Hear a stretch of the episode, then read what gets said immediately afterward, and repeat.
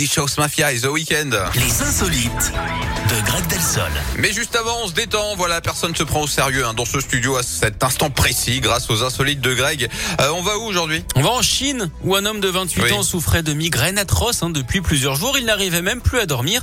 Il est donc allé voir les médecins qui ont fait une drôle de découverte. Ils se sont aperçus qu'il vivait avec une balle dans la tête depuis 20 ans. En fouillant ses souvenirs, le garçon s'est rappelé qu'avec son frère, effectivement, une fois, ils avaient joué avec une carabine à air comprimé, qu'un coup était parti accidentellement. De peur de se faire gronder, les enfants n'avaient rien dit. Alors lui Oh ne s'était rendu compte de rien. hein. Certainement pas en tout cas qu'il avait une balle dans la tête. Alors s'il n'avait rien mangé, on peut parler hein, du pruneau à jeun. La belle histoire, c'est que le projectile a pu lui être enlevé et qu'il n'a plus aucune douleur depuis. En parlant euh, de médecin, savez-vous ce qu'on dit d'un neurologue hein, qui se la pète? Euh, Non, mais dites-moi. On dit qu'il crâne, tout simplement.